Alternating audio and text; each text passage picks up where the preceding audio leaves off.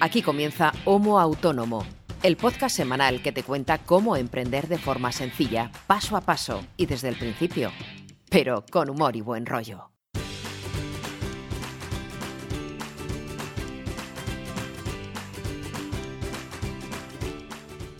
Hola, ¿qué tal? Muy buenas a todos y bienvenidos a este episodio número 45. Y sí, sé que tiene mala rima. De Homo Autónomo. El podcast de autónomos hecho por autónomos para todos los autónomos, ya sean primerizos o veteranos. En el fondo nos da igual porque todos tenemos casi siempre las mismas preocupaciones y los mismos problemas y alguna vez pues hasta las mismas alegrías. Pero bueno, si te incorporas hoy a Homo Autónomo y nunca nos has escuchado, te preguntarás, ¿y quién está hablando al otro lado del micro? ¿Quién es este tío que habla de autónomos?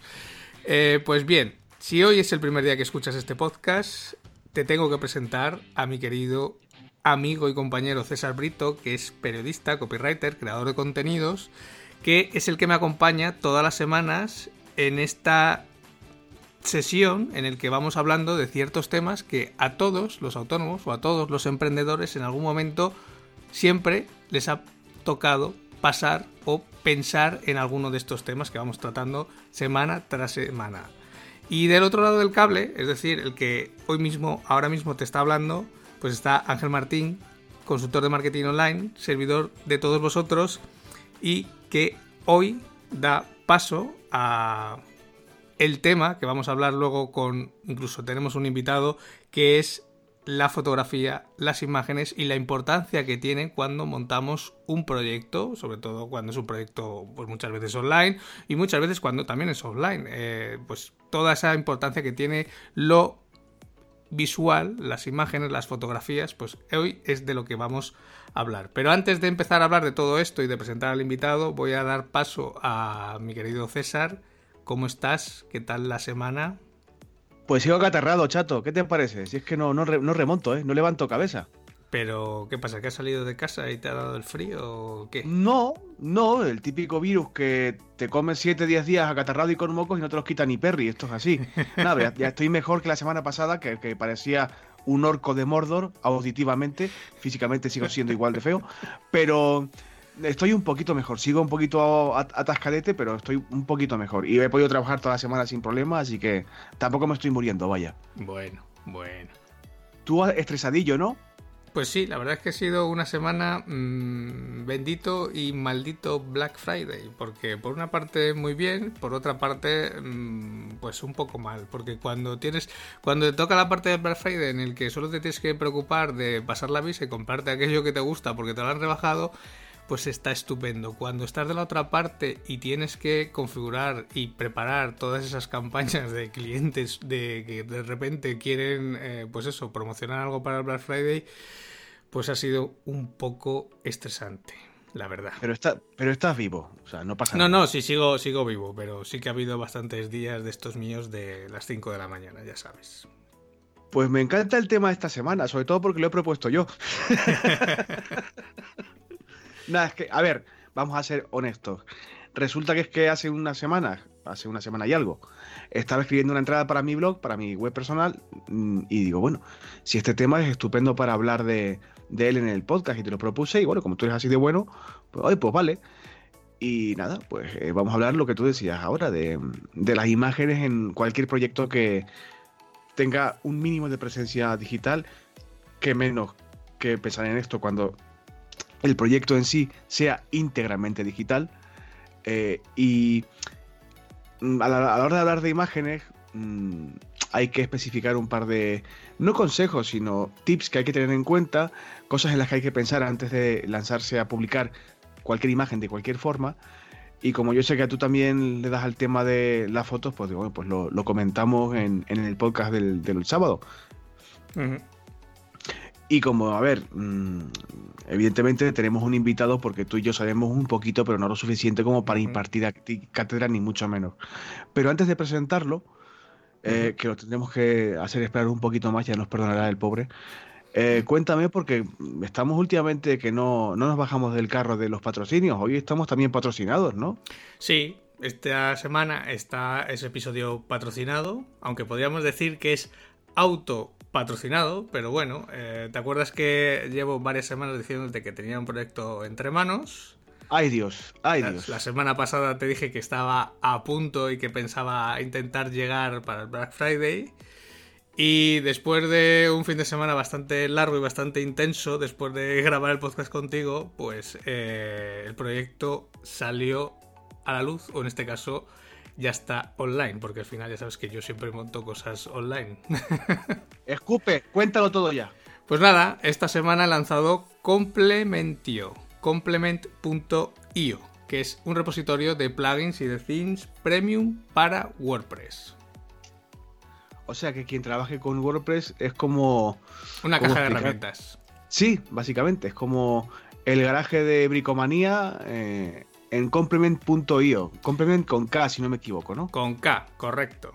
De hecho, es mi caja de herramientas. Son todos los plugins que yo uso para mis proyectos, para los eh, proyectos que vamos montando y para los proyectos de mis clientes. Entonces, eh, una forma de darle salida también a toda esa eh, background o todas esas herramientas que he ido coleccionando, digamos, durante años, pues ha sido formar esta especie de repositorio que al final, pues para todos los clientes con los que yo trabajo, que muchas veces eh, pues son pequeños eh, autónomos o pequeñas empresas y muchas veces pues son estos Juan Palomo que hablamos muchas veces en el podcast, son ellos mismos los que se desarrollan esa web. E incluso también pues también pequeños desarrolladores o agencias eh, que necesitan pues darle más funcionalidades a todos esos proyectos que van creando, pues de ahí sale esta idea, porque de hecho eh, esto no surge porque sí, porque se me ocurra a mí un día, sino porque me lo han ido pidiendo durante meses atrás que por qué no compartía todo eso que, digamos, yo tenía y bueno, ha sido una forma de, irlo testando semanas atrás y ahora sacarlo, sacarlo ya a la luz. Entonces, bueno, al final he planteado dos eh, modelos de precios. Por una parte sería una suscripción que da acceso a todo, que es por 10 euros al mes.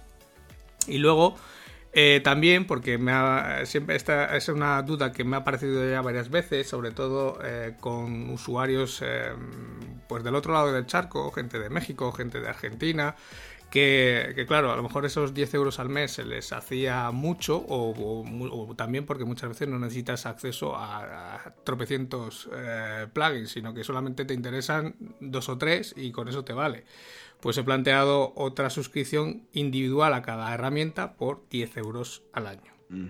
Y como estamos en Black Friday, pues para celebrarlo y porque, bueno, porque estamos en plena campaña de lanzamiento y un poco para dar ese apoyo, bueno, o para premiar esa confianza a todos esos que, están apostando estos días por, apuntarse a complemento, eh, con el cupón Black Friday 19 tienes la suscripción premium al 50% para siempre. O sea que por 5 euros al mes tienes todas las herramientas para siempre. Me imagino que muchos amigos del programa, se me ocurre pues Laura Núñez y mucha gente que nos consta, que nos escucha y que además trabaja con, WordPress, van a ir de cabeza a suscribirse. Así que bueno, es, una, es, un, buen recurso. Pero basta de hablar de mí, que dirán en las películas. que tenemos un invitado que lleva un buen rato esperando al pobre calladísimo ahí a ver, yo mm, cuando estaba preparando el contenido de este programa, casualmente, porque fue totalmente fortuito, me encontré con un curso de fotografía de producto para principiantes y pensé, eh, ¿what? Eh, ¿Qué serendipia es esta? Mm. Iker, mm, ¿me estás vigilando? Iker, ¿qué ocurre? Y digo, bueno, voy a, voy a llamar a este muchacho, bueno, a escribirle, mejor dicho, para explicarle eh, la locura que hacemos cada semana y a ver si le interesaría participar, porque que justo hoy grabábamos el episodio que se emite el sábado, que es cuando estáis escuchando esto. Y le escribí a Martí Sanz, que es quien está con nosotros. Hola Martí, buenas tardes. Hola, ¿cómo estáis? Eh, pues encantado de que hayas aceptado la invitación, porque has aceptado enseguida, vaya. Nada, muy contento, contento de ayudar, a ver si puedo explicar alguna cosa y charlar un rato con vosotros. Martí es fotógrafo profesional y aparte de ser fotógrafo, buen fotógrafo, es especialista justamente en eso, en fotografía de producto. Y no solamente es especialista, sino que da formación tanto online como presencial, tiene sus propios workshops o talleres, y ha escrito un libro eh, tanto a la web de Martí como a sus talleres y a su libro, tanto en Kindle como en formato papel. Dejaremos los enlaces en las notas del programa, como, como siempre que hacemos este tipo de historias. Y bueno, la idea era que Martí charlase con nosotros sobre cuatro, cinco, seis mm, asuntos que yo considero importantes de considerar cuando se habla de imágenes y de fotografía vinculada a un negocio o a un proyecto, sobre todo digital, aunque no necesariamente, como tú bien decías antes, aunque tengas una tienda física, hay que sacar imágenes. O de la tienda por dentro, o de la tienda por dentro y por fuera para la ficha de Google, por ejemplo, se me ocurre Google My Business, o para imprimir folletos, o una carta si tienes un restaurante. O sea, la, la imagen es esencial hoy en día, porque casi todo lo que consumimos tiene un componente audiovisual muy potente. No sé si tú estás de acuerdo conmigo, estoy diciendo estupideces o Ángel o, no o, qué. no, pues tienes toda la razón. De hecho, cuando eh, hicimos el capítulo, el episodio de Google My Business, eh, ya hablamos de la importancia que tenía subir las fotos del local o de, sí, de la tienda de los productos incluso que vendes, que puedes subir las fotos de los productos, de incluso ya te permiten meter eh, vistas 360, o sea, cada vez tiene mucha más importancia y de hecho en los e-commerce cada vez tiene más peso las imágenes que el propio texto que pongas en la ficha de producto. O sea, puedes poner mucho texto para intentar posicionarlo, pero al final el usuario lo que entra es, eh, lo que va a ver, lo primero son las imágenes eh, los vídeos si los tienes que explican cómo funciona el producto. Y luego ya si le queda alguna duda ya miran las especificaciones del producto. Pero solo tienes que entrar por ejemplo en la landing que han hecho la gente de Apple para el nuevo iPhone eh, que lo que prima sobre todo son las imágenes no prima el texto. De hecho, yo mismo cuando he querido hacer alguna compra de algún bien de consumo, si no tengo las imágenes suficientes que me muestren de forma muy detallada el producto que quiero hmm. comprar, de todo, desde todos los puntos de vista, con todas las vistas, con todas las mm, los planos de detalle, los macros que, sean posibles. Ha, habido casos que yo he descartado la compra porque no estaba muy seguro cómo se veía ese producto, ¿no? Bueno, a ver, yo puedes hacer lo que yo, que es buscarlo luego en YouTube y ver a gente que está usando el producto para ver realmente cómo es. A ver, que, a ver, unboxings y, y vídeos de este producto me ha llegado o me lo he comprado a ver qué, tal es o cómo. Que vale, es un vídeo que también tiene mucho peso, pero aquí me imagino que Martí estará de acuerdo. Un buen catálogo digital, si tienes una tienda digital, un eShop, sin buenas fotos es como no tener nada. Evidentemente, está clarísimo. No, no sé, para mí es como básico, claro. También es verdad que soy fotógrafo y lo veo desde mi lado, que para mí prima mucho la imagen. Pero todo lo que estáis diciendo me veo perfectamente allí. Y está pensando cuando creo que Ángel, tú estabas empezando a comentar de ver reviews en YouTube o unboxings, mm. es que es absolutamente esto. Cuando tengo dudas, acabo en YouTube mirando a ver qué, qué tal es, porque al final faltan fotos o no acabas de ver la medida, ¿no? Sí.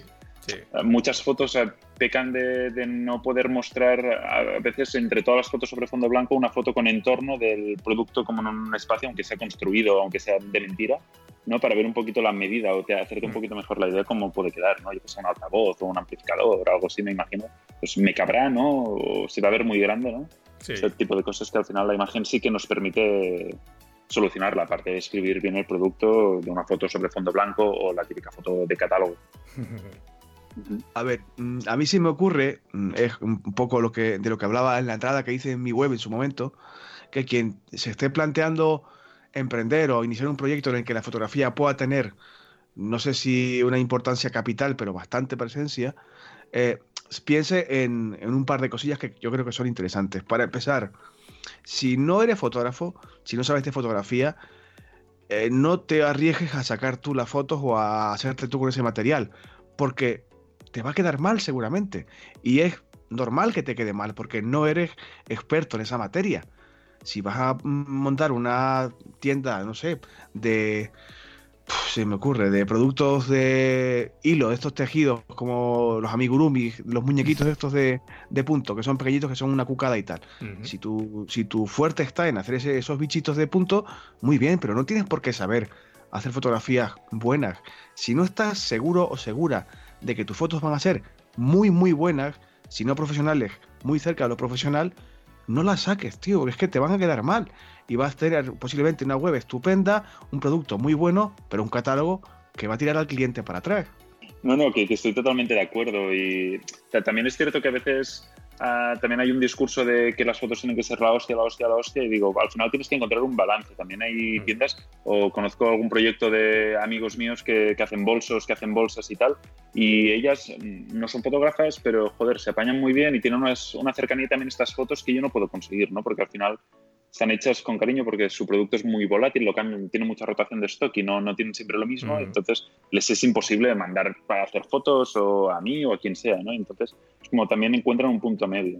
Creo que muchas veces, y también cuando empiezas en este mundo y te acabas, te, haces autónomo, que ya, bueno, lleváis 44 programas hablando de esto, es un jaleo, da miedo por todos lados, eh, tema pasta y todo, ¿no? Entonces, simplemente quizá con unos consejos, alguna cosilla, un poquito de buen gusto y cuidar algunos detalles, también te puedes arreglar si tienes un poquito de gracia y ganas de dedicarle tiempo. Si quieres hacerlo en dos segundos y ir a otra cosa, estás jodido. No, no lo hagas tú, no vale la pena. Sí, es, como. Eh, al final es un poco lo que dice César y un poco lo que dices tú, Martí. Es como siempre el, famoso depende. Depende de cada proyecto, depende de cada persona ah, y depende de, de, las posibilidades que tenga cada uno por ejemplo, lo que decía César de los amigurumis. Si tú tienes eh, pasta y, tiempo y puedes invertir en, pues eso, en que en un fotógrafo que te haga las fotos, pues está genial, porque lógicamente van a tener mucha más calidad, van a, van a quedar mucho más vistosas, seguramente, van a estar mejor compuestas que si las tiras tú directamente con el móvil. Por muy buen móvil que tengas, pues la iluminación no va a ser la misma, eh, no, va, no va a quedar siempre igual.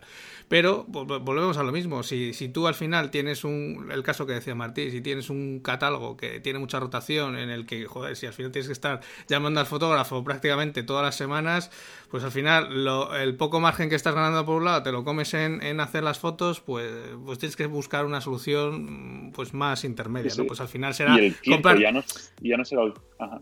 Disculpa, disculpa. No, no, que al final es eso, es buscarte una solución un poco más intermedia, pues eso, que es al final, pues intentar formarte un poquito, cogerte una cámara que sea un poco más eh, curiosa, que haga las fotos un poco mejor, y bueno, a lo mejor no son las super, la foto super pro, pero bueno, eh, digamos que está pasable, ¿no?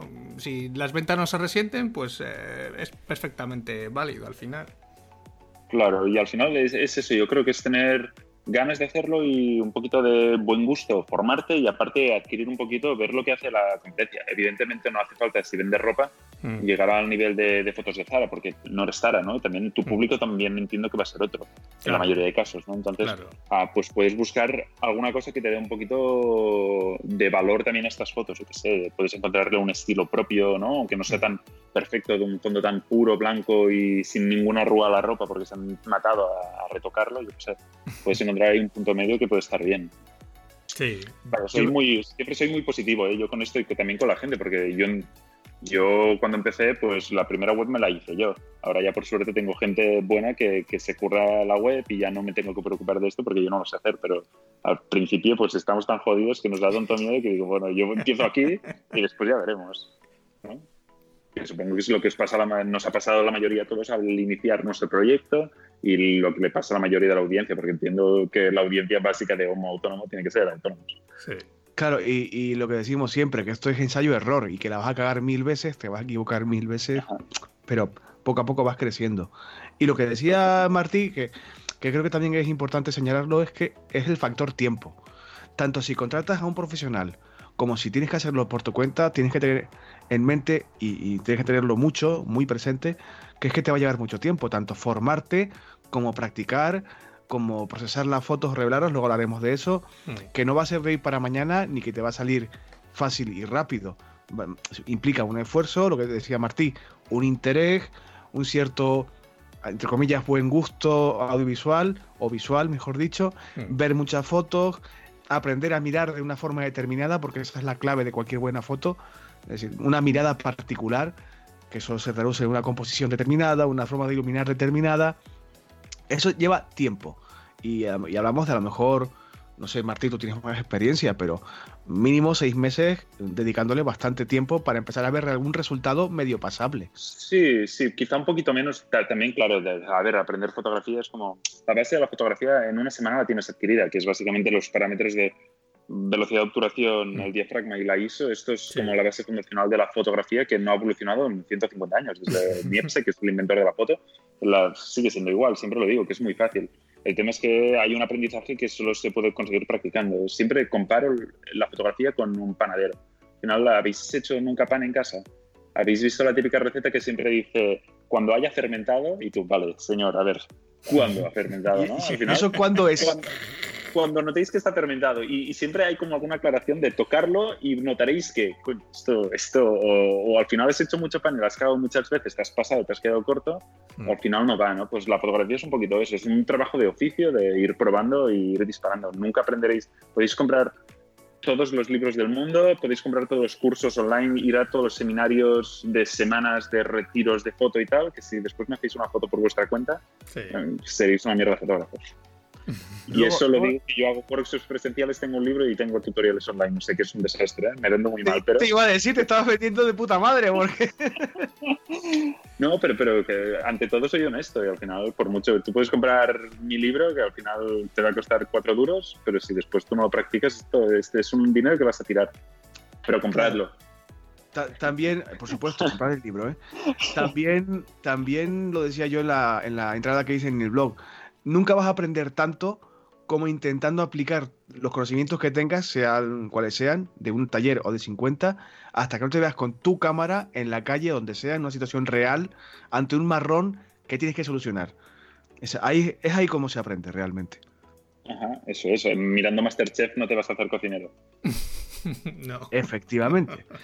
Bueno, aparte de tener en cuenta eh, el oficio y la experiencia de un profesional como tú, por ejemplo, seguramente habrá alguna persona que nos esté escuchando que se esté planteando que a lo mejor por su tipo de negocio, lo que decía Ángel, que depende mucho qué proyecto sea, eh, bueno, vale, a lo mejor para ahorrar algún coste y para hacerlo como a mí me gustaría o para mantener yo un control un poquito más estrecho de mi producto y de mi proyecto, eh, voy a hacer yo la foto. Vale, en ese caso, ¿qué consejos podemos darle? A mí se me ocurre, no sé cómo lo veis vosotros, hombre, en principio, pillar un equipo decente. No te hablo de gastarse 7.000 euros en una cámara, pero hombre, un equipo un poquito razonable. Me decías ahora fuera de micro, Martí, que no siempre hay que hacer una inversión salvaje en una cámara increíble, que a veces con una cámara bastante más modesta se pueden conseguir muy buenos resultados. Pero creo que Sí, sí. invertir en equipo es importante.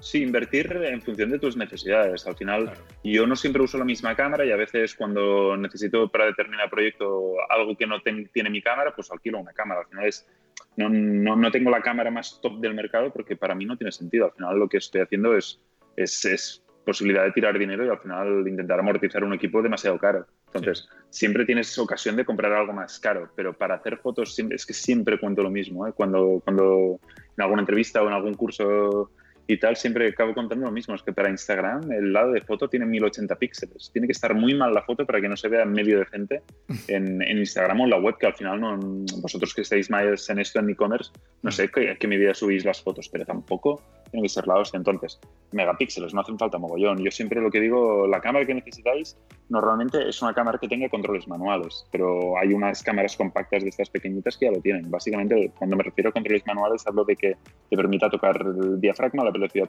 Mm. y la ISO, que así Sí. vosotros tenéis el control y no manda la cámara. Sí. ¿vale? Pero con esto mm, vais bien. Mm, bueno, a ver, eh, para la gente que no sea muy ducha. Perdón, Ángel, que no sé si tú ibas a aportar algo, que estoy aquí a, de huello y no te he dejado participar, perdona.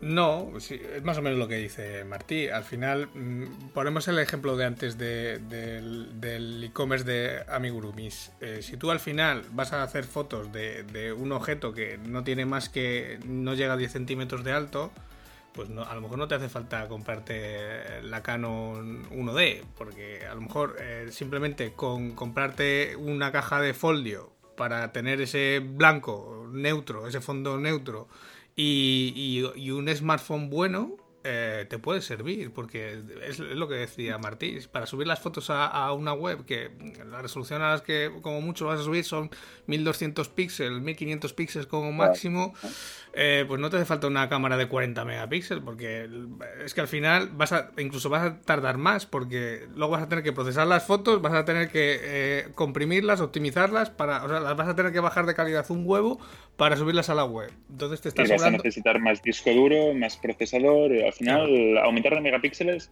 es aumentar todo el equipo. Y al final, yo cuando di el salto unos cuantos megapíxeles, de ir cambiando de ordenador, ahora gasto más disco duro que antes. Me sale más caro hacer fotos. Ahora, en definitiva. Por, eso se cobra lo que se cobra por una sesión profesional, porque, en fin, todo eso hay que tenerlo en cuenta. A ver, para la gente que no. A ver, podríamos aquí hablar de cámaras, de modelos, de equipos, y estaríamos posiblemente dos días hablando sin parar para la que la gente que no conoce demasiado esto, a mí se me ocurre hablar de los, los tres caminos o tres vías para comprarse una cámara o empezar con un equipo eh, básico. Lo decía ahora Martí, una cámara compacta que tenga control manual puede ser interesante para empezar. Mm. El siguiente paso podría ser un híbrido entre la compacta y la profesional o la reflex, que es la cámara bridge o puente, y luego ya la, la, DSLR o la cámara reflex o de espejo. Que es la de toda la vida, ¿no? La negra.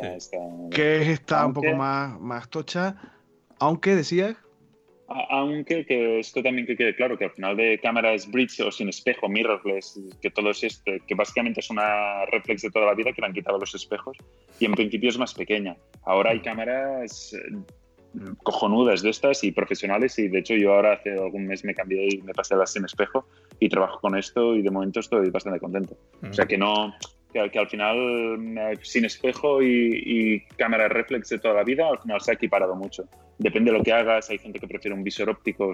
Básicamente lo que hacen en la, las cámaras sin espejo, al no tener el juego de espejos que te permite ver la imagen real a través del visor, ah, y, del objetivo lo que hacen es poner una pantallita, que a mí me va muy bien porque puedo hacer zoom en la pantalla, puedo moverme, puedo enfocar donde quiera, me va súper bien, pero entiendo que para, mayor, para muchos fotógrafos quizá no, lo, no les guste o no estén cómodos. que ahora mismo lo guay es que tenemos dos opciones. Parece que el mundo también es cierto que se va yendo hacia las mirrorless. ¿no? Cada vez hay más fotógrafos, las marcas cada vez están apostando más, entonces no, no sabemos cómo va a acabar tampoco. yo eh, voy a poner en las notas del programa eh, tres ejemplos de cada una de las tres tipologías de cámara para que la gente que no comprenda mucho de qué estamos hablando, por lo menos visualmente, sepa de qué estamos hablando. Eh, hablo de modelos totalmente random, o sea, me da igual un modelo que otro, una marca que otra. Pero tú, Martí, ¿qué cámara estás utilizando ahora mismo? De forma, digamos, como equipo principal. Bueno, mi, equipo ahora mismo es una Sony A7R3. Soy la persona menos técnica a nivel de cámaras del mundo, ¿eh? también os lo digo, pero ahora mismo estoy trabajando con esto, que es una cámara full frame, que eso quiere decir que el sensor tiene una medida equivalente al de la película de carrete de toda la vida y funciona muy bien y realmente está bien. Estoy contento bastante, pero quizá venía de Canon, hace, hace unos tres o cuatro meses me cambié y quizá el año que viene si Canon saca algo un poquito mejor de lo que tenía, me vuelvo, o sea que no, no tengo ninguna preferencia. Y al final a veces trabajo con Nikon, a veces alquilo Phase One, hago un poquito lo que sea, me da igual. A veces soy más libre. Que no eres el típico talibán de la marca, no eres canonista a muerte, ni nikonista a muerte, ni mucho No, no, normalmente, eh, normalmente si, si, me dejáis charlar un rato acabaré despotricando de, todas las marcas, de todo. Entonces así nunca me patrocina nadie, pero, pero estoy más cómodo así y pagando mi equipo y así puedo decir libremente lo que quiera. Entre, que te, entre que te vendes regular y no te dejas comprar por nadie, tronco, que a ver, así no, así no, así no, ¿eh? O sea... Bueno, pero, pero al final las cosas me van suficientemente bien, no me puedo quejar, tengo... Vaya, que, estoy bien, que no, no, tengo ninguna queja y al final intento ser siempre honesto, ¿no? Que al final eh, eh, toda la gente que os venda que curso, que si haces este curso, si te compras este libro te va a cambiar la vida, al final no sé, ¿no? Claro, entonces yo siempre voy por delante de esto. Antes, antes de fotógrafo honesto, tío. Bueno, bueno a ver, la falca que os he colocado. No, no, no, está, está, si estamos aquí para eso. A mí me encanta porque te veo que estás en mi rollo de no callarse nada, de no morderse la lengua y eso me mola muchísimo. Eh, más consejitos que yo también daría aparte del equipo y tal. Hay que aprender a componer y a iluminar.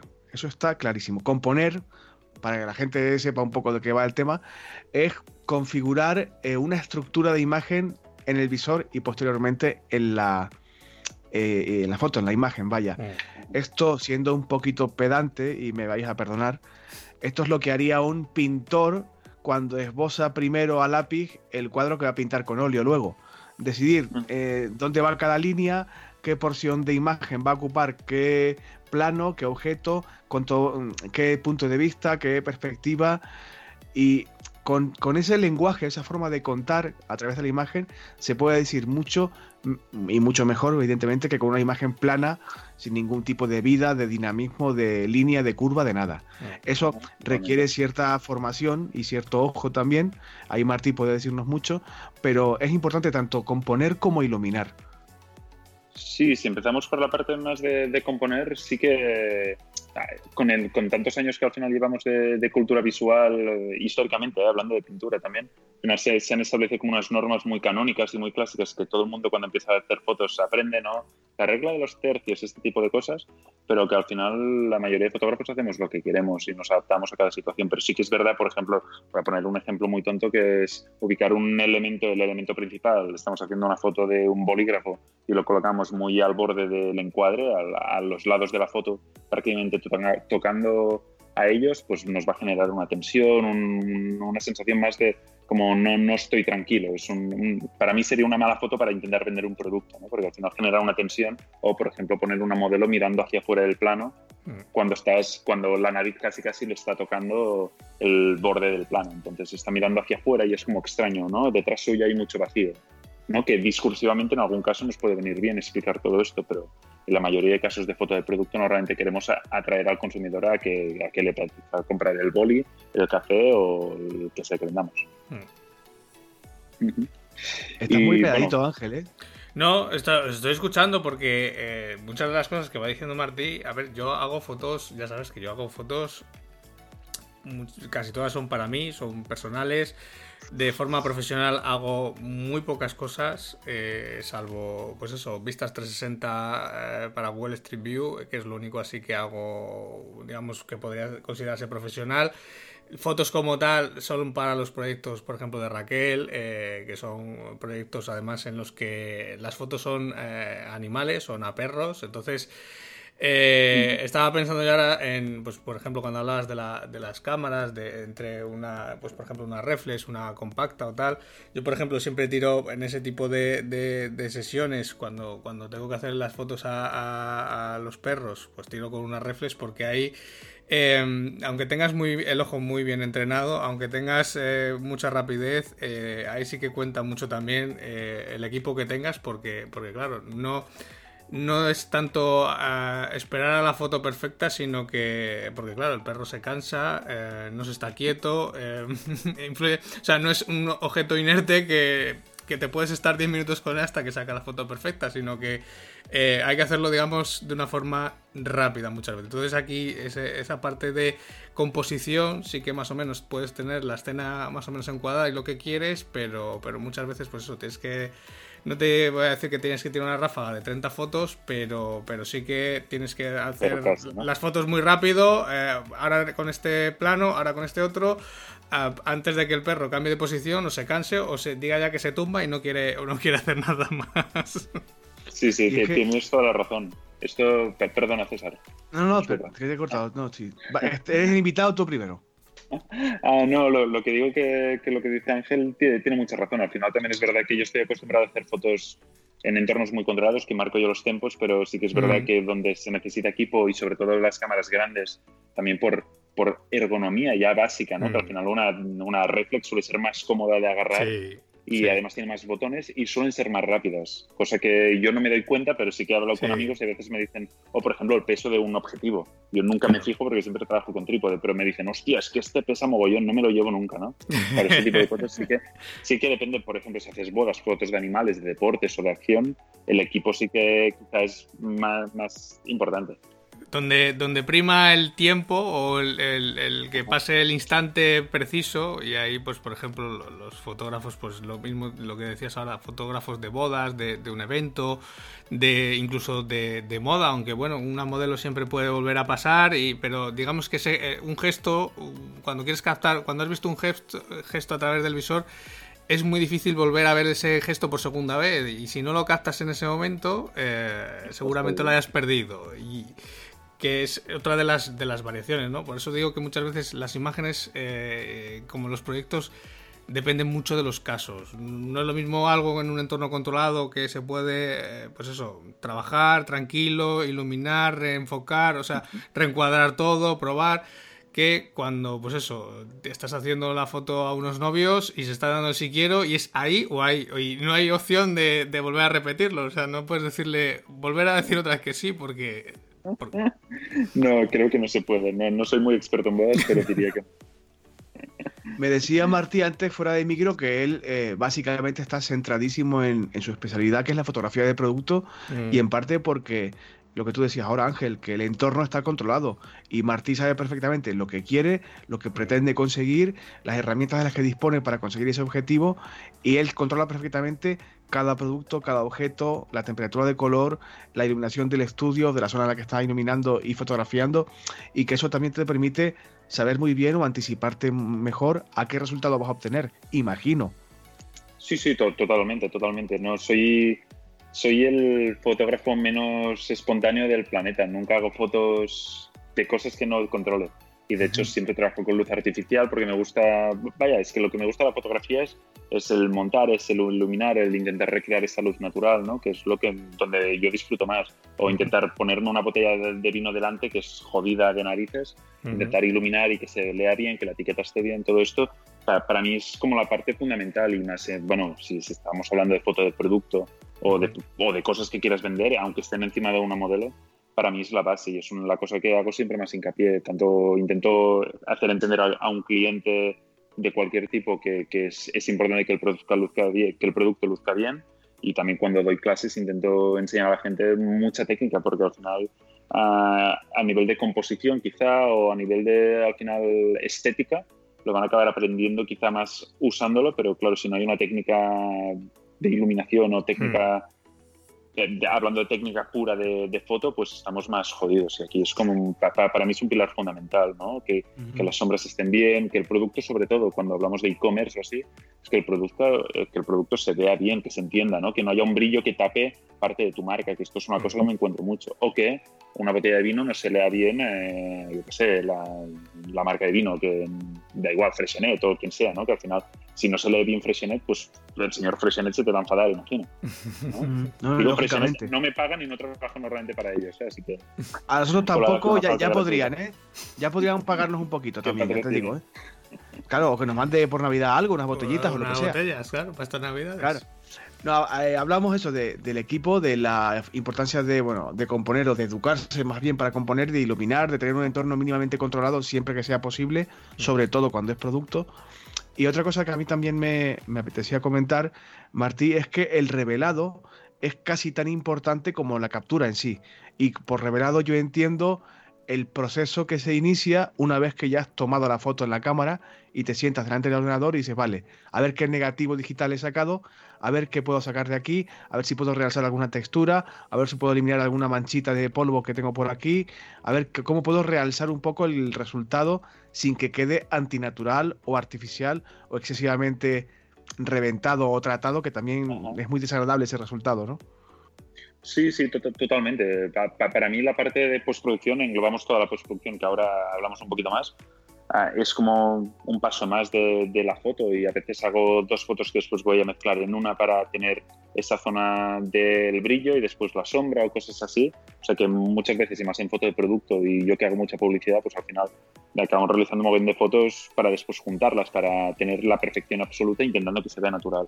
Y entonces, antes de eso, para, para, entender un poquito mejor lo que es el revelado, creo que es guay para los oyentes que no están acostumbrados a hablar de foto, la gran diferencia entre sobre todo las cámaras más sencillas y las cámaras ya que te permiten tocar más cosillas es que te permiten disparar en un formato que se llama RAW mm. que esto ha sonado como muy guay porque lo he dicho pronunciado con inglés de, Cambridge pero uh, que bueno que aquí conocemos como RAW que básicamente es RAW, que es un formato que realmente no es un formato, que es básicamente cada marca tiene el suyo propio, mm. pero que es un formato que, bueno, es una palabra que en inglés quiere decir crudo y entonces lo que te permite es tener toda la información que ha captado el sensor sin que la comprima en un JPG, que es lo que normalmente pasaría o que pase con el móvil, y entonces tú con esa información poderla trabajar. Entonces tienes un poquito más de margen. Por ejemplo, ostras, el cielo se me ha quedado quemado porque está nublado y se veía muy blanco y la foto del modelo estaba muy oscura. Pues normalmente te permite recuperar parte de esa información o al revés, zonas sin información porque son negro puro, que entonces puedes levantarlo un poco. ¿no? Normalmente mm, le llamamos altas luces y sombras o negros, levantar los negros, normalmente nos referimos a esto. Y con el RAW podemos y esto lo haríamos en esto que hablas tú, César, perdona, de la primera parte del, procesado que le llamamos revelado. ¿Por qué le llamamos revelado? Pues porque sería un poquito equivalente pues, al proceso de, de carrete de toda la vida. Mm. Al final podías agitar más o menos veces, un poquito más de tiempo, un poquito menos, y después también la ampliación que hacías con una ampliadora, mm. enmascarando y tal. Básicamente es esto. Claro, es que el JPG, que es digamos el formato de archivo que quien nos escucha seguramente estará más familiarizado con él, es lo que yo llamaba en mis tiempos de fotografía el JPerro, que está muy bien porque el resultado es perfectamente visible, pero ya es una compresión que hace o tu cámara o tu ordenador o ambos para que ese archivo sea manejable.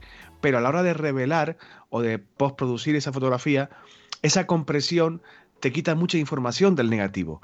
Y cuando toca lo que tú decías, Martí, de recuperar un fondo muy oscuro o una zona que está demasiado expuesta, demasiado iluminada, que está quemado, y quieres, digamos, entre comillas, arreglarlo, porque ningún revelado arregla nada, pero bueno, si quieres un poco realzar ese, esa zona que no está como tú quieres, con un formato en crudo, con un RAW o un, un OSR, como el formato que tenga tu cámara, posiblemente sí que puedas hacerlo. Con un JP G o u otro archivo comprimido no vas a poder o te va a resultar muy difícil.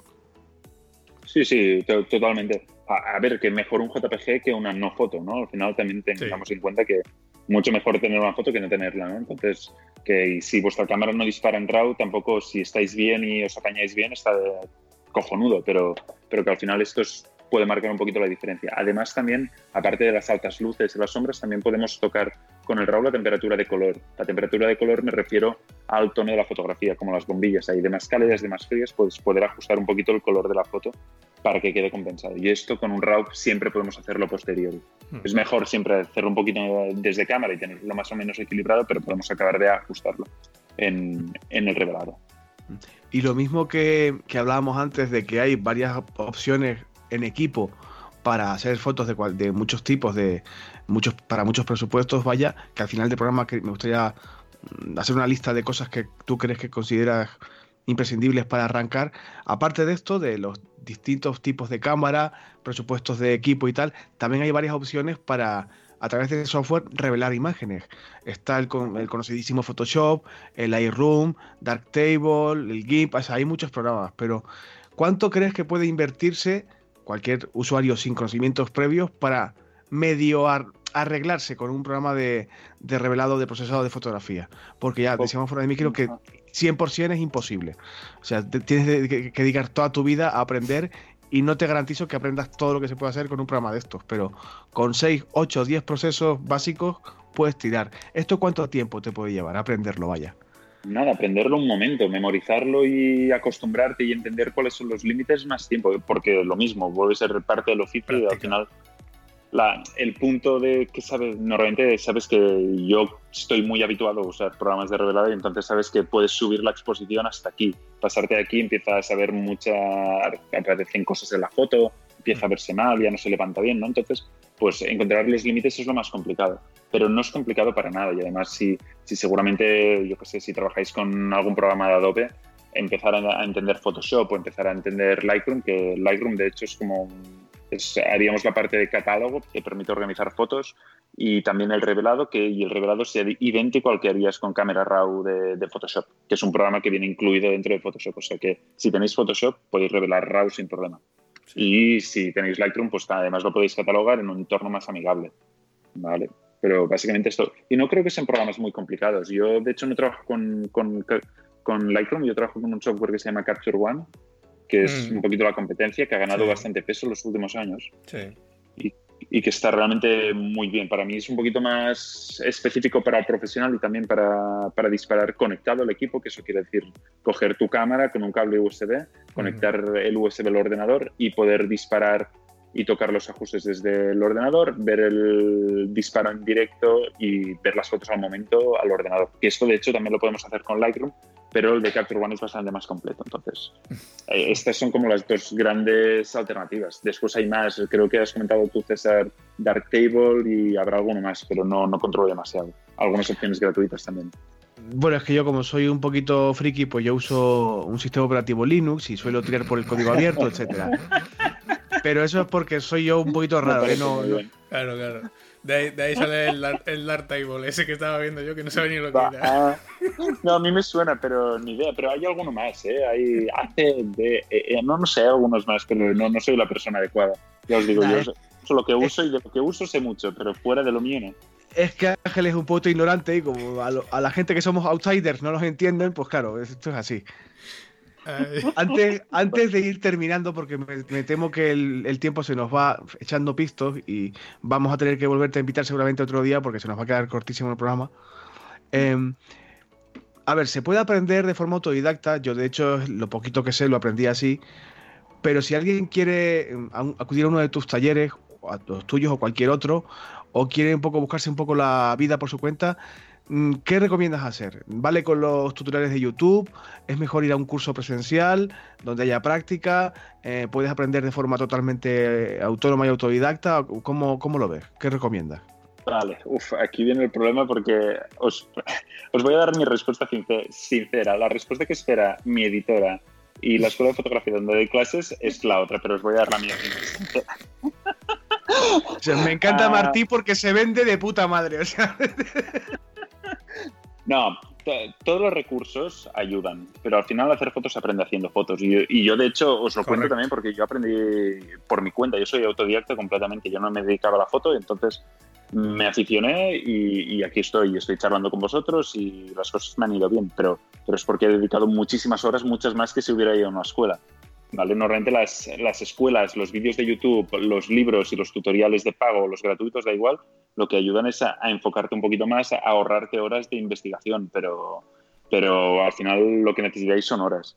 Que también es cierto que van muy bien. En YouTube gratuito hay tutoriales cojonudos, es que es la hostia. Yo a veces consulto cosas a, a nivel de foto porque, porque es que es- está absolutamente todo, ¿no? Bueno, y de- bueno, ya lo sabemos, a ver, que nos voy a descubrir yo a YouTube, ¿no? Pero, pero que al final hay muchas cosas. Y después hay otras plataformas, aquí cuelo mi falquita, yo que sé, por ejemplo, doméstica, que yo soy usuario, bueno, tengo tres cursos en doméstica de fotoproducto, pero es que además yo he comprado cursos y mi chica es una yonki de hacer cursos de acuarela, no sé qué, ilustración, que está muy bien porque además tiene un precio muy económico, ¿no? Hay, son cursos para los que no conozcáis de, de- de todo, de cosas de creativos. Y, y están realmente bien y por 15 o 20 euros siempre están de ofertas. Ah, Hoy, que hoy es viernes el programa, creo que se lo saquéis Mm. mañana, pero ahora están de Black Friday, pero la semana que viene estarán de Navidad y después de rebajas de enero, o sea que siempre están haciendo cosas. ¿Qué cursos, y- ¿Qué cursos tienes ahí en doméstica? Martí, cuéntanos qué, qué pueden encontrar relacionado contigo. Ya, ya que estamos, vamos, ya no te vendes tú, igual. vamos a venderte. La falquita. Ah, bueno, tengo tres cursos que los tres son sobre foto de producto. Justo esta semana ha salido uno que se llama Foto de productos para principiantes, que no es condenada, básicamente es foto de producto para principiantes. Y hacemos fotos con, una, con el móvil, con una cámara compacta, con una mirrorless y con una reflex. Usamos luz natural, luces de flexos de escritorio, flashes de mano, flashes de estudio. Es un curso como intenté que fuera lo más completo para que el alumno viera todas las opciones que tiene y un poquito también sus limitaciones. Es un curso súper sencillo y que, y que eso, que son un par de horas, o, do- o dos horas o dos horas y pico de, de curso online que podéis ver siempre que queráis. Y aparte tengo un curso que se llama Foto de Producto, que es el primero que grabamos, que es un curso de iniciación a la foto de producto quizá un poquito más avanzado que, que este.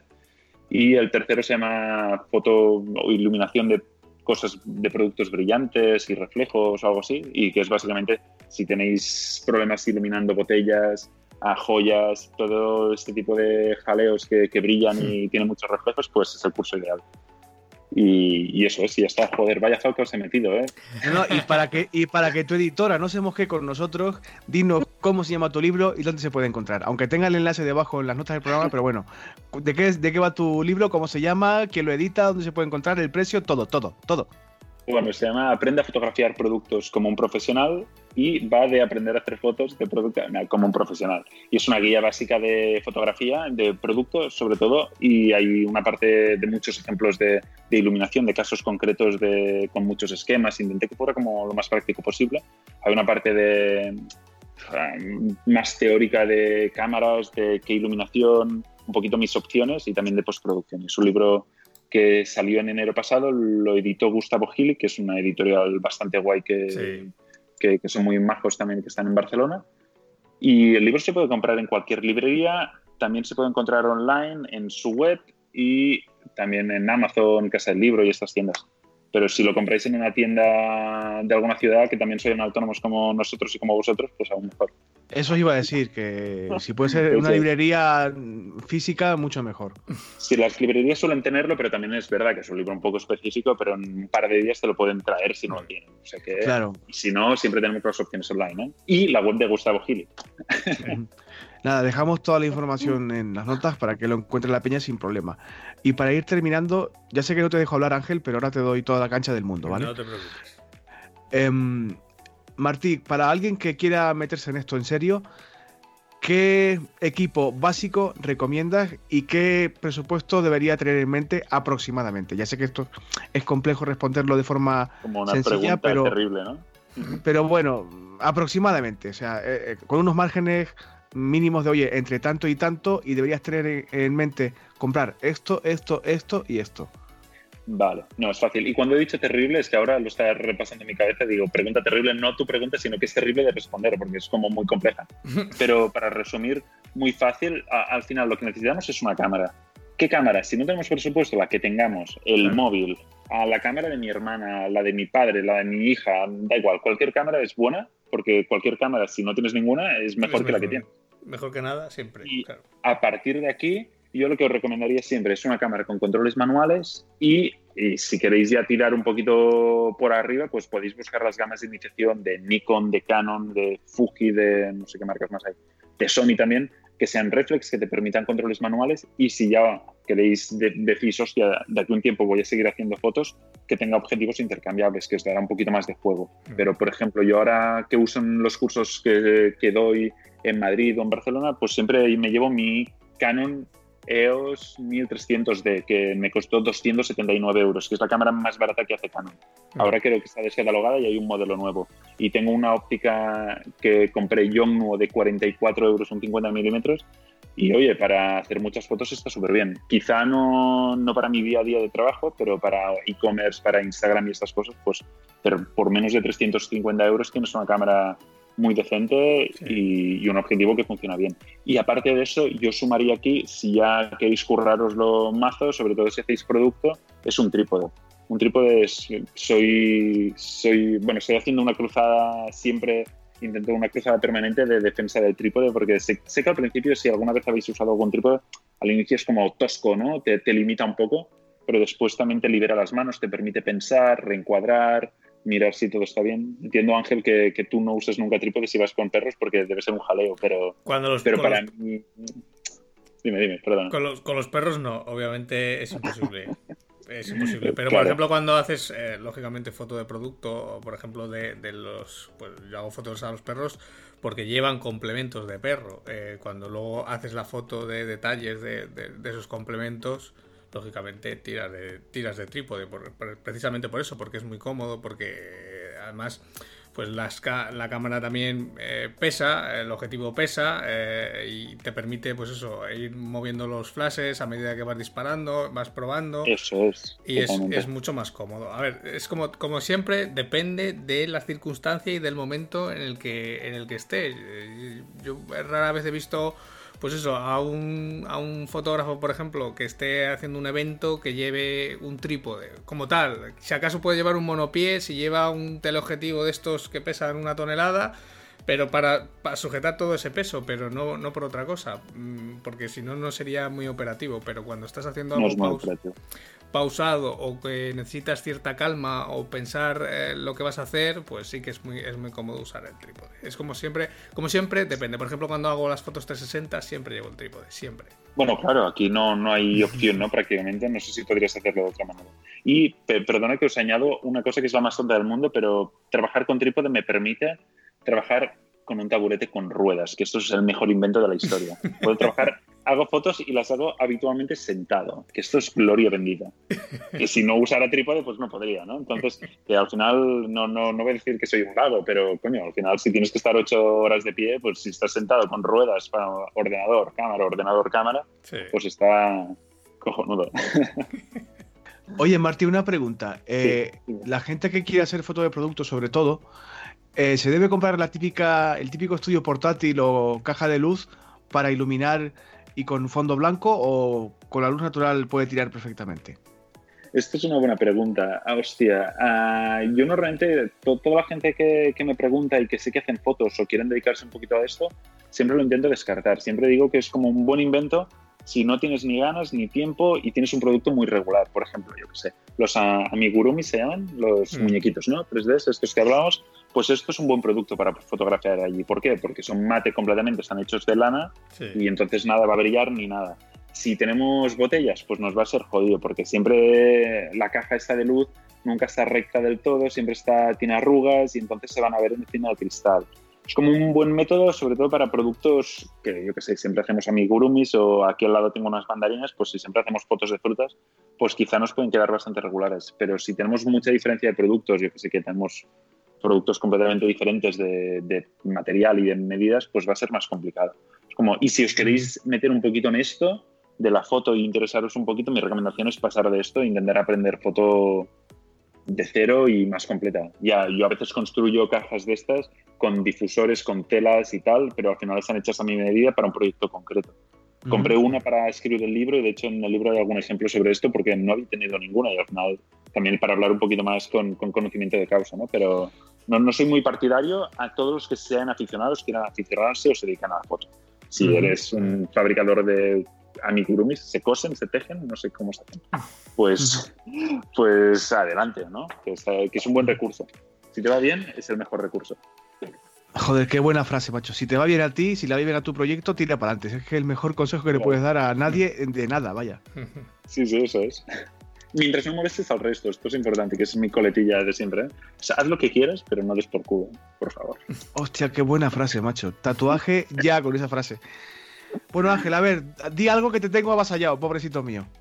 No, está perfecto. Sí, yo creo que hemos hablado de, casi todo lo importante, lo hemos tocado. No hemos hablado, por ejemplo, de bancos de imágenes, que yo tampoco soy muy fan de, los bancos de imágenes, sobre todo cuando tengo clientes y tienen que meter imágenes en la web y no tienen y no saben muy bien qué meter, por lo típico, porque o la oficina es horrorosa o, él no quiere salir, eh, por ejemplo, cuando es marca personal, que entonces es cuando ahí entramos en la discusión de, pero ¿cómo coño no vas a salir si eres marca personal? Eh, es que tienes que salir, porque eres tú, no es el vecino.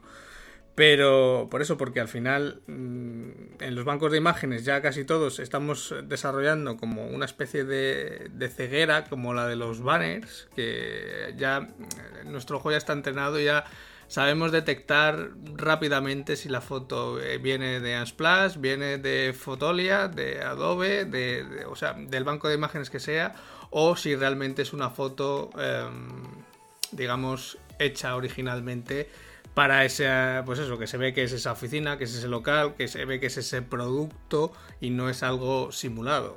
Hay veces que no queda más remedio, por ejemplo, cuando el producto todavía no existe o hay que hacer un mock-up o cosas así. Pero, pero bueno, yo no sé ahí qué opinión tenéis al respecto en cuanto a los bancos de imágenes. Yo intento, y sé que ahí es un poco tirar eh, piedras contra mm, Martí, porque al final es un poco también una línea de negocio para él, pues eso, el vender esas fotos de producto que pues para muchos otros usos pueden ser eh, muy útiles, pero, pero claro, es el producto al que ha hecho la foto Martí. Que si es exactamente igual que el tuyo, perfecto, pero si no es exactamente igual que el tuyo, ya estamos un poco enmascarando realmente lo que es el producto realmente.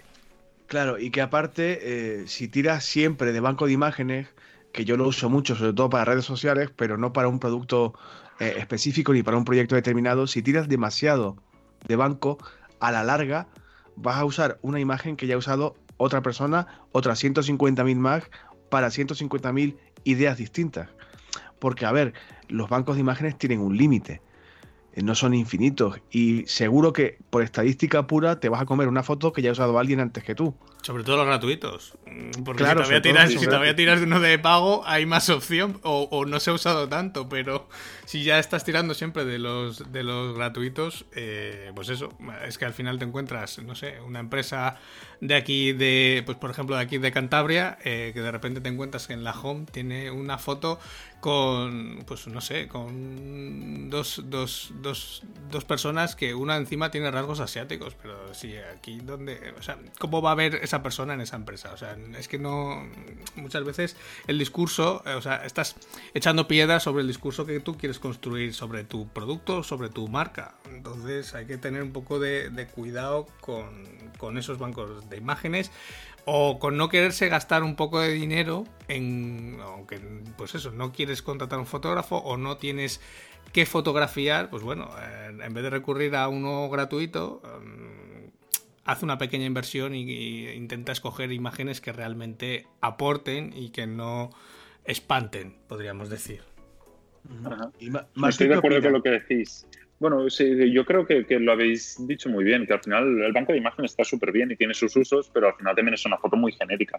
Si tú vendes, ah, yo qué sé, una crema de chocolate o tipo una Nutella o lo que sea que haces tú, pues mm. quizá para alguna foto de una rebanada de pan con Nutella untada está cojonudo, pero quizá para usar siempre fotos de stock, el problema que vas a tener es que nunca se va a ver tu bote, ¿no? Al final que también combinar puede estar bien, ¿no? Puedes tener ahí una landing con una foto de la rebanada y después tienes otras cosas, ¿no? Mm. Pero que esto puede estar bien. Hay que fotografiar el proceso de elaboración, la el etiquetado, el tarro que tuyo y tal, y aportar valor con las combinar, claro. claro, aportar valor básicamente. Sí, sí, totalmente. Bueno, pues no sé cómo va el tema de la escaleta, Ángel, pero creo que estamos más o menos Llevamos mm, una hora.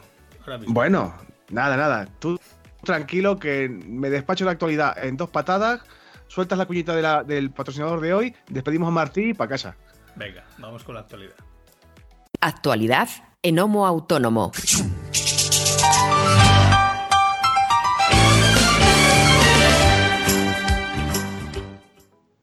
Bueno, a ver, vamos a ir rapidito, que hace muchas semanas que no tenemos actualidad y vamos a intentar despacharlo rápido porque tampoco hay demasiado eh, y, no, no demasiado positivo, por otra parte. A ver, no sé si os habrá pasado a vosotros dos o a cualquiera que nos esté escuchando esta semana, hace pocos días eh, a lo mejor habéis recibido un SMS de la Seguridad Social indicando que podéis descargaros y visualizar vuestro informe de vida laboral y bases de cotización. Ya, ya, ya sé ya sé que da un poquito de cosita. Como mucha gente, entre que es la seguridad social y da un poco de susto y aprietas el culete, y estamos un poco desacostumbrados a que sean eh, las cosas limpias y transparentes, pues se ha alarmado un poquito. Y la policía, que es lo que eh, os dejo aquí, un enlace de la, del periódico 20 minutos, la policía se ha visto obligada a desmentir que lo de la seguridad social y los SMS fuera un bulo, una estafa o nada semejante. Es una campaña real de la tesorería de la seguridad social. De hecho, a mí también me llegó ese mensaje, lo descargué, pude ver mi informe de vida laboral sin problema. O sea, no pasa nada. Si os ha pasado y te dije el SMS guardado por ahí, que sepáis que podéis abrir el enlace perfectamente, que no hay ningún peligro, que no hay ninguna cosa trucha ni nada. O sea, es totalmente legítimo.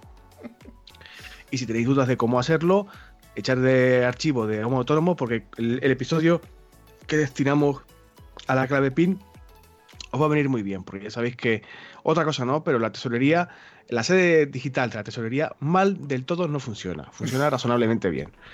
Eso por un lado, que es para, digamos, para advertir de que no pasa nada, que no ha habido ningún rollo raro y que podéis descargar esa información por SMS sin problema.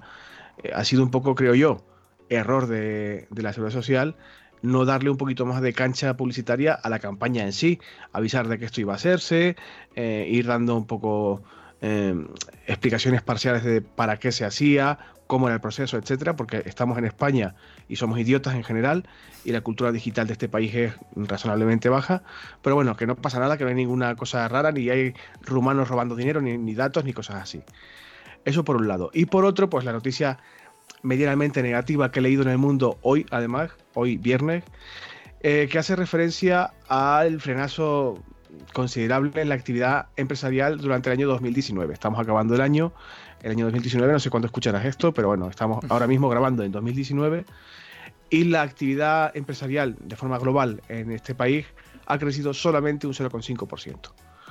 Y se crea empleo en menos de la mitad de las empresas a nivel global en España.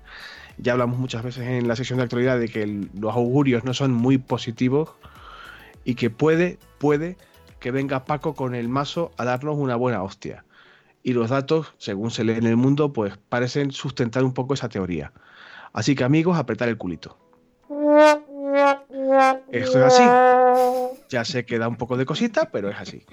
En fin, en de actualidad no tengo nada más que aportar. Angelito, no sé si tú quieres comentar alguna cosa, tanto de una noticia como de la otra. Mm, bueno, es que para las noticias que nos traes, eh, entre el susto. Oye, de yo hago lo que. Entre yo hago lo que puedo, tío. Entre el susto de la seguridad social, que a mí por lo menos no me ha llegado, mira, ni tan mal. y A ver, yo hago lo que puedo. o sea, no me pidas más tampoco, que estoy trabajando con constipado. trae alguna buena, o sea, trae una buena y una mala para compensar. Ya, ya buscaré algo. Eso en cuanto, en cuanto a actualidad. Feedback, no nos ha llegado de momento nada nuevo, aunque nos consta que nos están siguiendo por redes y que estamos ganando oyentes cada vez más. Confío en que Martí sea a partir de esta semana un oyente más. Que te reviento la cabeza, Martí, si no. Y, y nada, poco más, creo yo. Yo, si quieres echar el lazo y cerrar el paquete, por mí yo ya estaría, ¿eh? Pues venga, despedimos entonces. Nada más. Hasta aquí el programa de hoy. Simplemente daros las gracias a todos por acompañarnos en este episodio número 45 de Homo Tono, en el que hemos hablado de la importancia de las imágenes para vuestro proyecto, de cómo poder hacer esas imágenes, de cómo sacar esas fotos, de qué material podéis usar, de incluso lo que nos ha contado Martí, que por muy poco dinero o incluso con nada de dinero, si tenéis una cámara ah, cogiendo polvo en un armario, pues antes que nada siempre es mejor eh, cualquier cosa con tal de que pues eso, las imágenes del proyecto pues luzcan un poquito mejor. Como siempre, como muchas veces repetimos, eh, va a depender del caso de cada uno, no todo se puede generalizar como casi siempre. Y, al final pues depende de un proyecto o depende de otro, eh, pues vas a necesitar pues mucho más paciencia o mucho más tiempo o mucho más equipo para hacer tus imágenes. Y otras veces prácticamente con tu móvil o una cámara compacta puedes salir del paso. Pero bueno, aquí ya será cuestión de que te sientes, pienses lo que necesitas y sobre todo que lo hagas, porque si no lo haces será difícil que notes la diferencia. Eh, simplemente recordaros, eh, para cerrar el episodio, el patrocinio de Complementio, de ese cupón de Black Friday 19 que tenéis con el 50% de la suscripción. Y daros las gracias por acompañarnos, por vuestras valoraciones de 5 estrellas en iTunes, por vuestros corazoncitos verdes en Spotify y por vuestros me gusta y comentario en iVoox.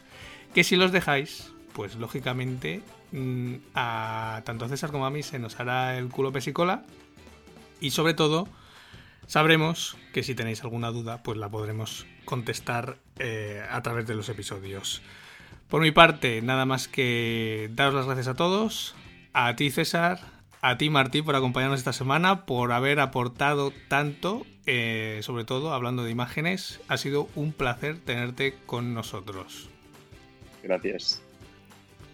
Brito, ¿Qué pasa? nos vemos la semana que viene.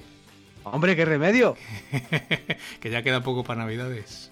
Calla, calla, calla, calla. Los turrones, que dra- dramote, dramote. Dramote en el supermercado ya, ¿eh? Bueno, no te atiborres de pastillas, ponte bueno y no hagas nada malo. Hasta luego, gente. A todos los demás, que paséis feliz fin de semana. Dios. Adiós a todos.